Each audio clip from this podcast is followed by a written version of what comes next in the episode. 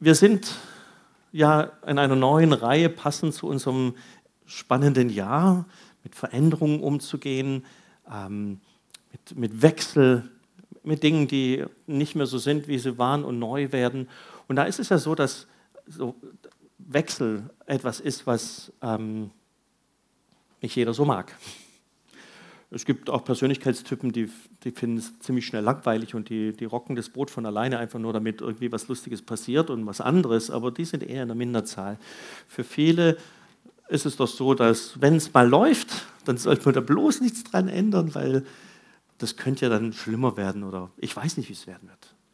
Veränderungen sind für die meisten von uns Herausforderungen. Aber ähm, es ist so, dass Veränderung einprogrammiert ist in unser Leben. Ich meine schon natürlich, haben es schon mal davon gehabt, ich meine, wir gehen durch Phasen im Leben durch. Wenn wir Kinder waren und sollen Erwachsene werden, dann müssen wir durch so eine Phase durch, die für Kinder wie für Eltern anstrengend ist, die Pubertät, wo man sich selber findet und rausfindet, wie, wie ticke ich eigentlich, was, was ist mein Platz im Leben und ganz grundlegende Fragen stellt. Das ist wichtig. Aber das ist nicht nur, sagen wir, das sind ja hormonelle Umstellungen, körperliche Umstellungen am Start, also was ganz natürlicher Prozess, der auch später im Leben kommen wieder solche Phasen. Man dachte, puh, Pubertät ist rum, jetzt war es das. Nee, es gibt dann immer wieder mal solche Phasen, die eingebaut sind, natürlich eingebaut sind, um uns im Leben weiterzubringen und es ist eine Veränderung. Ob man es jetzt mag oder nicht, da muss man durch. Aber Gott selbst hat ja auch etwas in uns eingebaut, einen geistlichen Mechanismus, wenn wir seine Nachfolger sind, dass er möchte, dass wir uns verändern. Es gibt diese Verheißung in 1. Johannes 3, Vers 2, so eine typische Johannesstelle, ich zitiere sie öfters mal, wo Johannes sagt, wir wissen, dass wir Kinder Gottes sind. Amen? Geht es euch gut übrigens? Mal, mal rumgucken. Ne? Wir wissen, dass wir Kinder Gottes sind, davon haben wir gerade eben gesungen. Wir sind nicht mehr länger Sklaven der Angst, sondern wir sind Kinder Gottes. Wir wissen, dass wir Kinder Gottes sind, aber wir wissen nicht, was wir sein werden. Wie was jetzt? Denn wir werden sein, wie er ist bei seiner Erscheinung. Geht es um die Gottesähnlichkeit, Gottes Ebenbildlichkeit. Jesus Christus möchte durch den Heiligen Geist in uns so eine Veränderung bewirken, dass wir werden, wie er ist. Was immer das auch bedeutet, ein kleines Geheimnis steckt da dahinter, glaube ich. Es gibt noch so eine Stelle, auf das er lesen in 2. Korinther 3, 17 bis 18. Dieser Herr aber ist der Geist, von dem wir gesprochen haben. Und wo der Geist des Herrn ist, da ist Freiheit. Achtung, jetzt redet er von Veränderung. Die Freiheit, nicht zu bleiben, wie man ist. Ja, wir alle sehen mit unverhülltem Gesicht die Herrlichkeit des Herrn. Wir sehen sie wie in einem Spiegel und indem wir das Ebenbild des Herrn anschauen, wird unser ganzes Wesen so umgestaltet, dass wir ihm immer ähnlicher werden und immer mehr Anteil an seiner Herrlichkeit bekommen. Diese Umgestaltung ist das Werk des Herrn, sie ist das Werk seines Geistes. Ihr kennt die Stelle, oder? 2. Korinther 3. Paulus spricht über den Dienst im alten Bund. Er spricht darüber, dass Gott ja hin im Allerheiligsten war. Man konnte ihn nicht direkt sehen. Und er spricht jetzt davon, im neuen Bund, in Jesus Christus, können wir Gott mit unverhülltem Angesicht sehen. Wir können ihm direkt begegnen. Aber wir wissen alle, das Sehen nicht unsere natürlichen Augen meint. Wir sehen nicht. Keiner von uns hat Gott gesehen oder vermutlich nicht. Also vielleicht hat jemand schon mal eine Erscheinung gesehen. kommt schon mal vor, dass Gott sich so offenbart. Aber im neuen Bund ist es so, dass wir ihn im Geist sehen. Und dieses Sehen hat mehr ähm, damit zu tun, als einfach nur ein Abbild zu erkennen, sondern damit zu tun, dass wir seine Wirkkraft in unserem Leben spüren. Die Herrlichkeit Gottes, was, was ist die Doxa? ähm, Doxa Deo, die Herrlichkeit Gottes im Alten Testament, im Hebräischen. Ich habe vor Jahren mal darüber äh, ge, ähm, gesprochen, gepredigt. Ähm, über diese Kabot, diese Herrlichkeit Gottes, heißt wörtlich übersetzt die Schwere Gottes. Wenn Gottes Herrlichkeit in unserem Leben Raum gewinnt, dann kann sie uns nicht so lassen, wie wir sind, sondern sein Wesen wird auch unseres beeindrucken. Daher kommt ja dieses Wort. Ne? Ein, einen sanften Druck ausüben, aber wir sind dann nicht mehr so, wie wir waren.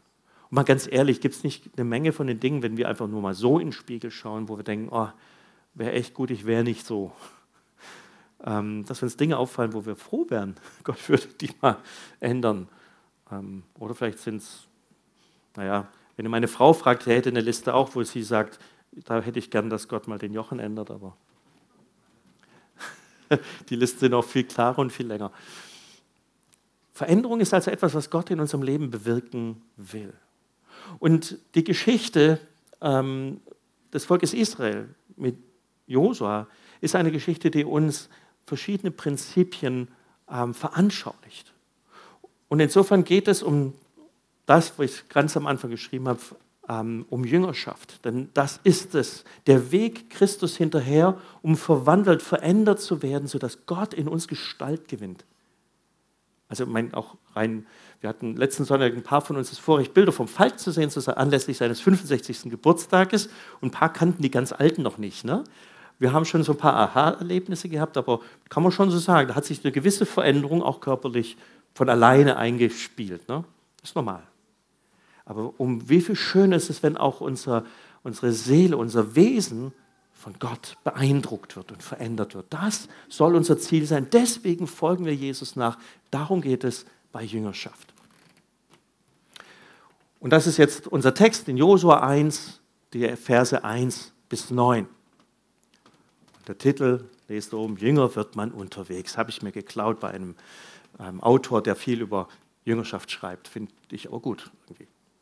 Nach dem Tod Mose, des Knechtes des Herrn, sagte der Herr zu Josua, dem Sohne Nuns, dem Diener Moses, mein Knecht Mose ist tot. So mache du dich nun auf und zieh über den Jordan dort, du und das ganze Volk da, in das Land hinüber, das ich ihnen, den Israeliten, geben will. Allen Grund und Boden, auf den eure Fußsohle treten wird, gebe ich euch, wie ich es Mose zugesagt habe. Von der Wüste und dem Libanon dort bis an den großen Strom, den Euphratstrom, das ganze Land der Hethiter bis zu dem großen Meer im Westen soll euer Gebiet sein. Niemand soll vor dir standhalten können, solange du lebst. Wie ich mit Mose gewesen bin, so will auch ich mit dir sein. Ich will dir meine Hilfe nicht entziehen und dich nicht verlassen. Sei mutig und stark, denn du sollst diesem Volk das Land als Erbe austeilen, dessen Verleihung ich ihren Vätern zugeschworen habe. Nur sei stark und fest entschlossen, auf die Beobachtung aller Weisungen des Gesetzes bedacht zu sein, das mein Knecht Mose dir zur Pflicht gemacht hat. Weiche davon weder nach rechts noch nach links ab, damit du bei allen deinen Unternehmungen glücklichen Erfolg hast. Niemand soll vor dir standhalten können, solange du lebst. Ah, das habe ich doch schon, ja, haben wir schon gelesen, ne? Wunderbar. Und jetzt wisst ihr auch noch, dass es aus Menge ist. Kopierfehler. Was lernen wir dabei? Schönes Bild, ha? Das soll der Jordan sein. Ich habe kein gescheites Bild vom Jordan gefunden. Aber der Punkt ist doch der, dass sie immer noch auf der anderen Seite sind. Noch ist nichts passiert, außer dass Mose tot ist. Ähm, da ist Gott ziemlich deutlich geworden. Ne? Mose ist tot und jetzt mach du den Anfang. Sie stehen aber immer noch auf der anderen Seite. Sie müssen diese Entscheidung noch treffen. Sie haben eine Verheißung, aber keine Sicherheit. Und es ist vielleicht immer wieder mal in unserem Leben mit Gott die Herausforderung, der wir begegnen, dass wir sehr wohl die Verheißung Gottes kennen und haben, und ihnen auch glauben wollen. Aber wir wissen halt nicht, ob es einhalten wird. Wir wissen nicht, ob es gut wird. Nein, fällt mir natürlich immer wieder ein, ähm, wie mein Mathelehrer sagt, Glauben ist nicht Wissen. Wenn wir sagen, ich glaube, glaub 3 plus 4 ist 7, ne, dann sagt er, Wissen ist nicht Glauben. Darum geht es nicht. Es ist, dass wir auf Basis dessen, was Gott uns verspricht, unterwegs sind ich meine mal blöd gesagt, Gott kann ja große Töne sprechen. Ne? Die stehen auf der anderen Seite und sagen, guckt rüber, das will ich euch alles geben. Aha, aber wir haben es noch nicht eingesackt. Ne? Wir sind noch nicht da. Lesen wir den Text nochmal, was Gott so sagt. Nachdem Mose gestorben war, redete Gott direkt mit Josua. Mose hatte immer radikal durchgezogen, was Gott von ihm wollte. Josua war dabei die ganze Zeit seine rechte Hand gewesen. Gott sagte nun zu ihm, Josa, Mose ist jetzt gestorben, ab sofort bist du die Nummer eins. Darum pack deine Sachen und geh mit den Leuten über den Jordanfluss in das neue Land, das ich euch schenken will. Jeder Quadratzentimeter Erde, auf dem ihr gehen werdet, wird euch gehören. So habe ich es Mose ganz fest versprochen. Euer Land soll von der Wüste, die im Süden liegt, bis zum Libanongebirge im Norden reichen. Im Osten wird eure Grenze hinter dem Land liegen, was jetzt noch den Hittitern gehört, bis ganz zum Euphratfluss. Und im Westen wird es nur durch das Mittelmeer begrenzt sein. Hey, keiner wird gegen euch irgendwelche Stiche setzen sehen können. Ihr werdet alles und jeden platt machen. Ich werde nämlich die ganze Zeit auf eurer Seite stehen und bei euch mitkämpfen, genauso wie ich es bei Mose immer getan habe. Wenn du meine Hilfe brauchst, bin ich sofort da. Ich werde dich nie im Stich lassen, versprochen. Du brauchst keine Angst zu haben, geh einfach los. Dein Job wird es nur noch sein, unter deinen Leuten das Land aufzuteilen, das ich euch für immer geschenkt habe. So hatte ich das ja schon vor Ewigkeiten versprochen. Zieh die Sachen, die ich Mose gesagt habe, mutig und radikal durch. Kein Zentimeter darfst du davon abweichen. Wenn du das tust, wirst du überall Riesenerfolg haben. Alles, was du anpackst, wird funktionieren. Die Gesetze müssen ständig in deinem Hirn sein. Denk darüber nach, hab sie die ganze Zeit im Arbeitsspeicher. Alles, was du machst, muss sich danach richten. Wenn du so lebst, wirst du in allen Sachen Erfolg haben. Alles, was du anfängst, wirst du auch bis zum Ende erfolgreich durchziehen können. Ich habe es jetzt in der Endlosschleife und sagst dir das immer wieder, hab keinen Schiss und zieh die Sache durch. Sei mutig und krieg keine Panik, weil der Chef, Gott höchstpersönlich, immer an deiner Seite ist, egal wo du gerade gehst. Kein Schiss, zieh es einfach durch. Was können wir bei unseren Freunden und Josa lernen? Nun, Jahwe verspricht uns was, Jahwe verspricht Josua was, Gott verspricht uns so einiges in seinem Wort. Manche von euch haben so gemacht, wie ich es schon seit vielen Jahren mache, wenn ich Bibel lese oder ich unterstreiche. Und ich habe dann eine Farbe, bei mir ist es grün, grün wie die Hoffnung. Wenn ich eine Verheißung lese, wird die grün unterstrichen. Und so fällt es mir ziemlich einfach, wenn ich irgendwie eine Verheißung brauche, blättere ich einfach mal eine Bibel rum, sobald was Grünes ist, Verheißung. Also, ähm, da braucht der Heilige Geist nicht mal reden, das finde ich schon alleine. Manchmal tut er das aber auch. Es gibt ganz, ganz viele Verheißungen, die Gott uns gibt und denen er uns ermutigt, ihm zu folgen. Wir haben vorhin schon ein paar Verheißungen gehört. Die Verheißung, dass er uns verändern möchte in sein Angesicht, was immer das bedeutet. Aber auf alle Fälle, dass sein Wesen in uns sichtbarer werden soll. Das ist ein Versprechen, das Gott uns gibt. Ich weiß nicht, ob euch das ermutigt oder eher ängstlich macht. Will ich wirklich so sein wie Gott? Oder was heißt das? Was wird das mit mir machen? Aber ich habe auch die tiefe Überzeugung, dass Gottes Wille und Gottes Ziel mit uns gut ist. Was immer dafür gebraucht, welchen Weg er immer geht, sein Ziel ist das Gute für uns. Manche dieser Wege, durch die wir gehen müssen, verstehen wir nicht unbedingt. Und manche erschließen sich auch im Rückblick nicht wirklich so ganz. War das nötig? musste man so eine Erfahrung einer ersten Hüfte machen, um dann noch eine zweite zu haben. Aber wir wissen, dass alles das, was in unserem Leben hineinkommt, wenn wir im Glauben und im Vertrauen auf Jesus unterwegs sind, dass es mitwirken wird, wie Paulus im Römerbrief schreibt, zum Guten. Denn das ist das Endziel. Jahwe verspricht uns etwas, aber wir müssen es uns schon holen. Und das ist der erste und der wichtigste Lektion in diesem ganzen Kapitel. Ich finde Gott schon ziemlich krass. Ne? Er sagt, das schenke ich euch alles. Ja, danke, wo ist die Besitzurkunde? Nee, nee, ihr müsst jetzt hingehen und es holen. Ein tolles Geschenk. Also, ich meine, ein Geschenk bedeutet, ich hab's doch schon, bevor ich. Und so hätten wir es, glaube ich, auch gerne in der Jüngerschaft, oder? Das ist einfach passiert. Aber Gott sagt, ich verheiße dir etwas, aber du musst deinen Teil auch tun. Jüngerschaft ist Partnerschaft mit Gott. Und das ist vielleicht die herausforderndste Tatsache in diesem Zusammenhang, dass Gott es einfach nicht so erledigt für uns. Wäre doch schön, ne? So ein Transformator, so, wie, so, sowas, ne? so ein Fluxkompensator, wo man sich sowas baut und es geht rein und wupp ist man verändert draußen. Wäre doch schick, ne? Am besten von einem Moment in den anderen. Aber viele von uns sind genau so unterwegs, sagen, Gott, du wirst das schon tun. Und Gott sagt, nein. Die Heilung und die Veränderung wird im Gehen kommen, dann, wenn du aufgrund meines Wortes handelst und entsprechend unterwegs bist.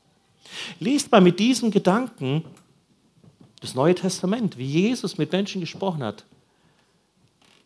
Manchmal hat er eine Initialheilung oder ein Initialwunder getan, aber fast immer kam dann ein Auftrag hinterher. Geh hin und sündige. hinfort nicht mehr. Halte dein Glauben fest. Bleib auf dieser Spur. Es geht ihm weniger um die Heilung als vielmehr darum, dass wir mit ihm unterwegs sind. Und er stellt uns diese Aufgaben und auf einmal werden wir zu Partnern in dieser Sache. Nicht, dass Gott es nicht alleine tun könnte. Natürlich hätte er sie einfach irgendwie da reinbeamen können in dieses neue Land. Er wollte aber, dass sie diesen Prozess durchmachen, dieses Land für sich zu erobern. Und Gottes Verheißung ist, ich bin bei euch. Ihr müsst das nicht alleine tun. Niemand wird euch widerstehen können, aber ihr müsst die Kämpfe schon kämpfen. Und diese Verheißung gilt auch uns. Wo immer wir sind, er ist da. Und ja, Michael, das haben einfach bezeugen hören, wie er das erlebt hat, ne? rein in, in, in den OP-Saal mit einem Wort vom Herrn und kurz nach dem Aufwachen ist das Wort wieder da. Dieses Bewusstsein dessen, es gibt keine Minute, keine Sekunde unseres Lebens, wo Jesus nicht mit uns ist, denn er hat es versprochen, alle Tage bis ans Ende der Welt. Das ist unser Geschenk. Und ja, er möchte, dass wir unser verheißenes Land erobern. Ja, er möchte diese Veränderung in uns wirken, von der wir es vorhin hörten. Das ist das Ziel von Jüngerschaft, dass Gott in uns Gestalt gewinnt. Aber er wird es eben nicht über Nacht tun. Ne? Eins der beliebtesten äh, Bibelwörter, das man so zitieren kann, gell? das schenkt mir der Herr im Schlaf. Ich habe es jetzt schon jahrelang probiert, einfach ein bisschen früher ins Bett und länger drin liegen, aber hat nicht so den durchschlagenden Erfolg gehabt, außer dass ich ausgeschlafen war. Lest übrigens den Kontext, ne? immer den Kontext lesen. Er sagt, wenn wir meinen, wir könnten mit eigener Kraft etwas erreichen, dann sei gewiss, das kann dir Gott auch einfach so im Schlaf geben. Das ist der Kontext. Gott will nicht, dass wir es in eigener Kraft versuchen. Wir sollen nicht versuchen, die Gutmenschen dieser Stadt zu werden oder dieser Region. Sondern er will, dass wir mit ihm zusammen unterwegs sind und die Lektionen lernen, die er uns aufgibt. Deswegen eine der spannendsten Fragen, die wir uns gegenseitig stellen können, ist, was hat der Herr zu dir gesprochen? Was will er jetzt von dir? Wenn du es nicht weißt, wie wäre es, wenn du fragst? Josua hatte schon eine Ahnung, als sie da am Jordan stand, dass Gott sagen würde, und jetzt geh mal darüber und nimm das Volk mit. Das war schon plausibel. Ne? Manchmal sind solche Dinge, die Gott sagt, gar nicht so Riesenwunder und Überraschung, sondern sind einfach ein konsequenter nächster Schritt. Aber fragen wir ihn überhaupt? Und wird sagen, ich möchte, dass du diesen Weg gehst. Ich möchte, dass du daran arbeitest oder diese Sache unternimmst. Es können so viele Dinge sein. Es kann ein kleiner Schritt sein, Versöhnung zu wirken mit jemand. Es kann eine, eine Herausforderung sein, wo wir uns selber trainieren. Was immer es ist. Es ist immer der richtige Schritt, den Gott uns offenbart, damit wir weiter wachsen können. Was hat Gott zu dir gesagt? Welchen Jordan sollst du überschreiten? Wohin möchte Gott dich führen? Was ist dein verheißenes Land? Eins ist klar, er wird es nicht für dich tun. Aber eines ist auch klar, er wird dich nicht dabei alleine lassen. Jüngerschaft ist Partnerschaft. Und das Zweite, was wir merken da ganz klar ist, dass Josua einen Auftrag kriegt. Und dieser Auftrag ist auch eigentlich ganz lustig. Denn der Auftrag ist im Kern, dass er das Land verteilen soll da kommt mir so dieser typische deutsche Spruch, den kennt ihr auch, ne, mit dem Fell und dem Bären und so. Ne? Man soll doch das Fell erst verteilen, wenn der Bär erlegt ist. Also Gott muss, manchmal ist es ganz clever, ich sage einfach, verteil das Land. Und dann sagt Joshua, aber wir haben es doch gar nicht. Ich sage, eben, deswegen musst du es dir erst holen, dann müsst ihr es erst erobern und ihr müsst da Frieden schaffen und dann könnt ihr verteilen. Man muss nicht immer gleich alles sagen, so klug war Josua und hat es auch herausgefunden, dass dieser Auftrag ein paar andere Unteraufträge hat. Und eins ist klar, er muss im Glauben handeln, wenn er diesen Auftrag umsetzen will. Und das ist die zweite Lektion über Jüngerschaft, dass Jüngerschaft Beauftragung ist. Man könnte es auch anders formulieren, aber so wie Josua einen Auftrag bekommen hat, hat auch Gott uns einen Auftrag gegeben, ein Ziel. Manchmal ist es vielleicht ein Stück weiter weg von uns, und wir merken, da gibt es Schritte, die bis dahin zu gehen sind, so wie Josua sich auch hat klar machen müssen. Bevor er verteilen kann, muss er erstmal erobern. Klar. Was ist es, was, wozu Gott dich beauftragt hat? Man muss nicht gleich ein Josua sein, man muss auch nicht zwingend Pastor werden. Es geht gar nicht so sehr darum, aber was hat Gott dir aufs Herz gelegt? Was möchte er, dass du in seinem Namen tust? Und daran müssen wir auch erkennen, dass es dann nicht einfach nur darum geht, dass wir Erfolg in unserem Leben haben, sondern dass dieser Auftrag eigentlich dazu dient, dass wir auf diesem Weg mit ihm zusammenarbeiten. Auch hier ist doch klar, Gott kann das alles alleine, oder? Ich meine, er hat auch irgendwie alleine die Welt geschaffen, das kriegt er hin. Er braucht uns nicht. Weder dich noch mich. Aber er will mit uns unterwegs sein. Und er will, dass wir auf diesem Weg mit ihm lernen, wie er tickt und wie er ist. Und es mit ihm zusammenarbeiten wird am stärksten Einfluss auf uns einnehmen. Manche mögen sagen, ich weiß nicht, ich bin doch unwürdig. Guck dir doch mein Leben an. Wozu sollte Gott mich überhaupt gebrauchen, verwenden können? Das ist aber eine ungläubige Haltung. Es gibt immer, heute Morgen hatte ich es mit ein paar Freunden darüber, zwei Formen von Stolz. Die eine ist, sich zu groß zu machen. Das ist Hochmut. Und die andere Form ist, sich zu klein zu machen. Mit Minderwertigkeit zu spielen. In beiden Fällen stehe ich im Mittelpunkt. Es geht aber nicht darum, weder sich zu hoch, so hoch über sich zu denken, noch zu klein zu machen, sondern zu sagen, hier bin ich Herr. Was immer du sagst, ich bin bereit. Wer sind wir, dass wir bewerten können, ob Gott uns gebrauchen kann oder nicht? Wer sind wir? Haben wir da das Recht? Oder wollen wir da nicht schon wieder Gott spielen, wenn wir sagen, so wie Mose es übrigens auch gemacht hat. Ne? Ich kann nicht reden, ich kann das nicht. Und am Ende sagt er, nimm doch, wen du willst. Da kommt seine Haltung dann am Ende raus. Ne? Ich habe keinen Bock auf dieses Ding da mit Ägypten. Aber so leicht lässt, lässt Gott sich nicht abschütteln, nicht wahr? Hat auch Mose rumgekriegt. Und abgesehen davon, mit 80 hätte ich auch lieber nach 40 Jahren in der Wüste gesagt, boah, jetzt ist mein Berufsleben echt, ich bin durch, danke. Und dann kommt Gott um die Ecke.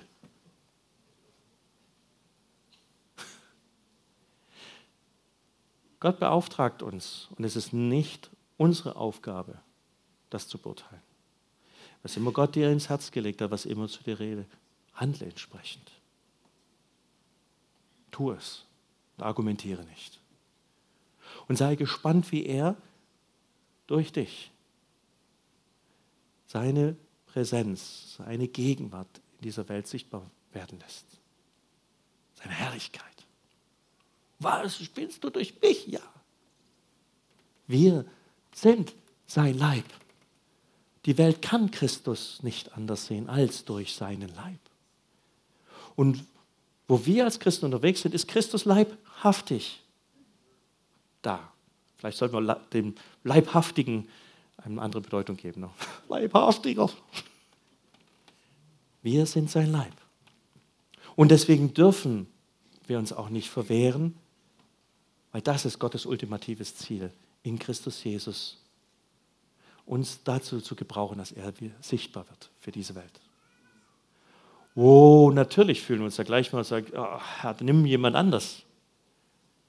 Aber nochmal, Lasst es doch ihn entscheiden. Ich glaube, er versteht sein Handwerk. Und er weiß, was er tut. Paulus sagt zu den Philippern im ersten Kapitel, ich bin aber der festen Zuversicht, dass der, der ein gutes Werk in euch angefangen hat, kurze Umfrage, hat Gott ein gutes Werk in euch begonnen? Ja? Ich bin aber dieser Zuversicht, dass er, der ein gutes Werk in euch begonnen hat, dass er in der Lage sein wird, es zu vollenden bis an den Tag Christi. Der Heilige Geist versteht seinen Job. Die Frage ist nur, vertrauen wir uns ihm an? Glauben wir, dass er es tun kann? Paulus ist überzeugt, schreibt es den Philippern, ich lese es und denke, ah ja. Und dann sagt Geist, ja, und schon geht dieser Glaubensdialog los. Will ich das wirklich erlauben oder will ich meine Meinung über mich und über diese Welt voranstellen? Ein letzter Punkt. und der ist sehr, sehr wichtig. Und auch da bin ich ganz dankbar, dass äh, wir das Zeugnis hatten vom, von Michael. Ich hoffe, das ist okay, dass ich das ein bisschen ausschlachte, was du uns erzählt hast. Es passt nicht wunderbar. Und ich weiß auch, was jetzt der Fehler war mit meiner Menge-Übersetzung, nämlich anstatt äh, nur eins so doppelt reinzukopieren, haben wir einen Teil verpasst. Habt ihr das gemerkt bei der zweiten Bibelstelle? Das war nämlich der Teil, wo es heißt, Vers 7, nur sei stark und fest entschlossen, auf die Beobachtung aller Weisungen des Gesetzes bedacht zu sein, das mein Knecht Mose dir zur Pflicht gemacht hat. Weiche davon weder nach rechts noch nach links ab, damit du bei allen deinen Unternehmungen glücklichen Erfolg hast. Höre nicht auf, von diesem Gesetzbuch zu reden und sinne Tag und Nacht darüber nach, damit du auf die Beobachtung alles dessen, was darin geschrieben steht, bedacht bist. Denn alsdann wirst du glücklichen Erfolg haben. Und alsdann wird dir alles gelingen. Also, soll dir alsdann alles gelingen? Möchtest du alsdann Erfolg haben? Ah, ist doch, ja, nur der Harry. Die anderen wissen noch nicht so. Überlegt noch. Ne? Ihr wittert schon wieder irgendeine so kleine Falle, oder? Ihr habt es doch gerade selber gehört, was da drin steht.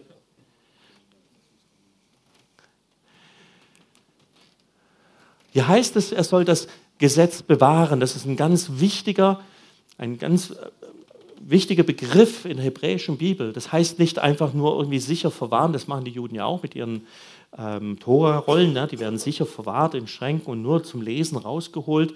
Das ist nicht so wie mit unseren Bibeln, die wir da rumklattern und hinlegen, wo auch immer. Aber das meint es eigentlich nicht. Bewahren bedeutet, darauf Acht zu geben und es zu tun. Das Gesetz ist nichts wert, wenn es nicht eine Wirkung hat in unserem Leben.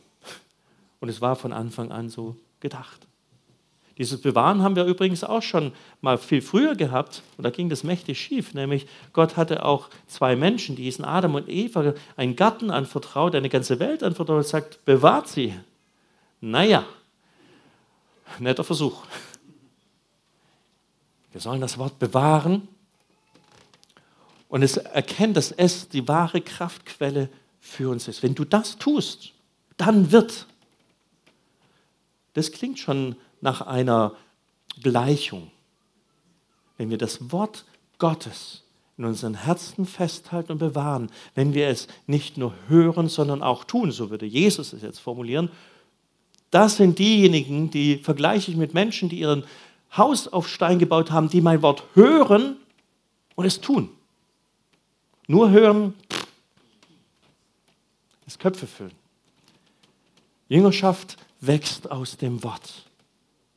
Deswegen ist es so wichtig, dass wir an diesem Wort festhalten, dass wir es lesen, so, so wie Jahwe es zu Jo sagt. Lies es, sinne darüber nach, Tag und Nacht, bevor du in die OP geschoben wirst und wenn du wieder rauskommst, vorbildlich, wie der Michael das umgesetzt hat. Da habe ich noch Luft nach oben, bin ich ganz ehrlich. Aber zu verstehen, dass das, was Gott uns gegeben hat in seinem Wort, die Basis von all dem ist, was er in uns tun kann. Wenn wir das verstehen, dann können wir sie nicht einfach links liegen lassen. Die, die lang genug schon dabei sind, wissen, jetzt kommt gleich der Werbejingle für einen Bibelleseplan. Ja, warum nicht? Egal wie du es tust, aber wie kommt dieses Wort in dein Herz rein? Es fängt irgendwie mit Lesen an. Naja, gibt auch Hör-CDs oder sowas, ne? oder Podcasts, ja dann hör es dir halt so an, lass es dir vorlesen. Aber sinne darüber nach, lass es wirken, lass es diese Kraft entfalten in deinem Leben. Das war der Auftrag, den Josef bekommen hat. Geh darüber, hol das Land. Aber eins gebe ich dir mit auf den Weg. Halt an dem Wort fest. Nimm es mit. Lass es nicht am Sinai da rumhängen, sondern lass es bei dir sein. Und nicht irgendwo auf dem Bücherregal sondern in deinem Herzen. Jüngerschaft wächst aus dem Wort. Da gibt es, eine, da gibt es einen Vers im Hebräerbrief, Kapitel 4, wo dieser, der Schreiber des Hebräerbriefs nämlich darüber spricht, über diese Geschichte von Josua. Ich habe es euch hier mitgebracht. Deshalb hat Gott für eine neue Gelegenheit gesorgt. Es ist dieses Heute, von dem er lange nach jenem geschehen, mit Josua und rüber, von, durch David an bereits erwähnter Stelle sagt, wenn ihr heute die Stimme Gottes hört, dann verschließt euch seinem Reden nicht. Zwar hat Josua die Israeliten in das ihnen zugesagte Land geführt, ja, aber in der eigentlichen Ruhe hatten sie deswegen immer noch nicht teil. Sonst hätte Gott nicht zu einem späteren Zeitpunkt noch einmal von einem Heute gesprochen. Somit wartet auf Gottes Volk noch eine Zeit vollkommener Ruhe, die wahre Sabbatfeier. Denn wer an Gottes Ruheanteil bekommt, darf von all seiner Arbeit ausruhen, genauso wie Gott ruhte, als er es alles erschaffen hatte. Setzen wir also alles daran, an dieser Ruhe teilzuhaben, teilzuhaben und lassen wir uns von dem Ungehorsam jener frühen Generation als warnendes Beispiel dienen, damit wir nicht wie sie zu Fall kommen. Denn eines müssen wir wissen, Gottes Wort ist lebendig und voller Kraft. Das schärfste beidseitig geschliffene Schwert ist nicht so scharf wie dieses Wort, das Seele und Geist und Mark und Bein durchdringt und sich als Richter unserer geheimsten Wünsche und Gedanken erweist. Es ist nicht spannend, dass der Schreiber des Hebräerbriefes genau diese Geschichte, die die Hebräer natürlich gut kannten, hervorgeholt hat, gesagt, denkt an das Volk, das in der Wüste gestorben ist. Denkt an Josa, der reingegangen ist in das neue Land. Aber es war nicht die Erfüllung der letzten Verheißung. Zur Ruhe zu kommen heißt, in Gott anzukommen. Das ist unsere wahre Heimat. Kein Eretz Israel. Kein staubiges Stück Boden, so schön es auch sein muss und so viel Milch und Honig darin fließen. Es ist diese Verbindung mit Gott, die unsere wahre Heimat ist und in die er uns hineinnehmen möchte. Und deswegen sagt der Schreiber des Hebräerbriefes, äh, Brief, deswegen sagt er, heute, wenn ihr Gottes Stimme hört, verstockt eure Herzen nicht, sondern hört auf es. Denn es hat die Kraft, euch zu verändern. Es hat die Kraft, euch in sein verheißenes Land zu bringen. Zum Schluss nochmal der letzte Vers 9. Wir haben es schon gehört. Das ist unsere Herausforderung in der Jüngerschaft, dass wir bereit sind, mit Gott unser verheißenes Land zu erobern. Es ist eine Partnerschaft. Wir können es nicht allein und Gott wird es nicht für uns tun. Es ist eine Beauftragung und wir müssen danach, wir dürfen danach suchen, was hast du für mich? Hier und jetzt. Und solange wir hier sind, gibt es immer noch einen Auftrag für uns. Und es bedeutet, sein Wort lebendig zu haben in unserem Herzen. Und dann können wir diesen letzten Vers 9 aus Josua 1 nochmal lesen. Ich habe es jetzt in der Endlosschleife und sagst dir das immer wieder. Hab keinen Schiss und zieh die Sache durch. Sei mutig und krieg keine Panik, weil der Chef, Gott höchstpersönlich, immer an deiner Seite ist egal wo du gerade gehst. Lass mich noch beten. Herr Jesus, hab Dank dafür, dass du uns in ein verheißenes Land führst. Und dieses verheißene Land ist nicht irgendwo ein Stück staubige Erde oder bewässerte Erde, sondern es ist ein Herz, das mit dir verbunden ist. Das ist ein Geschenk, dass wir dich immer klarer sehen dürfen und immer mehr erkennen, wie du bist. Herr, lass uns auf diesem Weg unterwegs sein. Lass uns nicht müde werden. Lass uns nicht Abkürzungen nehmen, sondern hilf uns immer wieder deine Stimme zu hören. Und Herr, ich bete, dass jeder einzelne von uns diese Warnung des Hebräerbriefes in seinem Herzen festhält. Heute, wenn du seine Stimme hörst, dann verzage nicht, dann geh nicht zurück, sondern ergreife, was Gott dir sagt. Das ist mein Gebet an diesem Tag.